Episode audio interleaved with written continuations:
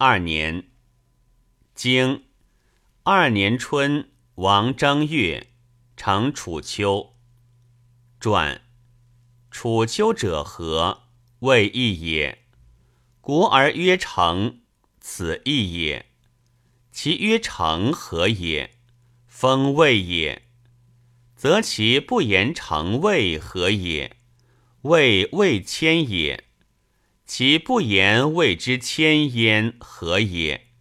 不与齐侯专封也。其言成之者，专此也。故非天子不得专封诸侯，诸侯不得专封诸侯，虽通其人，以义而不与也。故曰：人不胜道。经夏五月辛巳，葬我小君哀姜。经于师晋师灭夏阳。传非国而曰灭，众夏阳也。于无师，其曰师何也？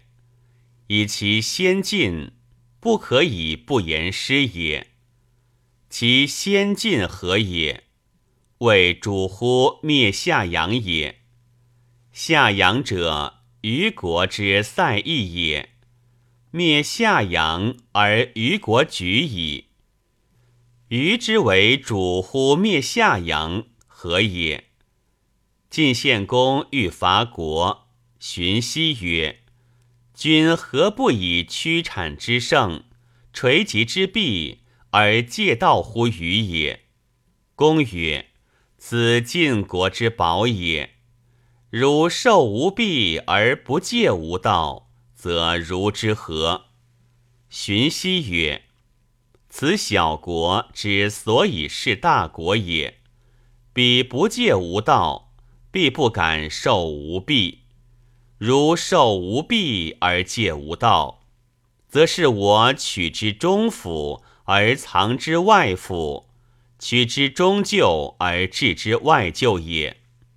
公曰：“公知其存焉，必不使受之也。”荀息曰：“公知其之为人也，达心而诺。有少长于君，达心则其言略，诺则不能强谏。少长于君。”则君轻之，且夫完好在耳目之前，而患在一国之后。此中至以上，乃能虑之。臣料于君中至以下也。公遂借道而伐国。公知其见曰：晋国之事者，其辞卑而必重。必不便于愚。愚公弗听，遂受其弊而戒之道。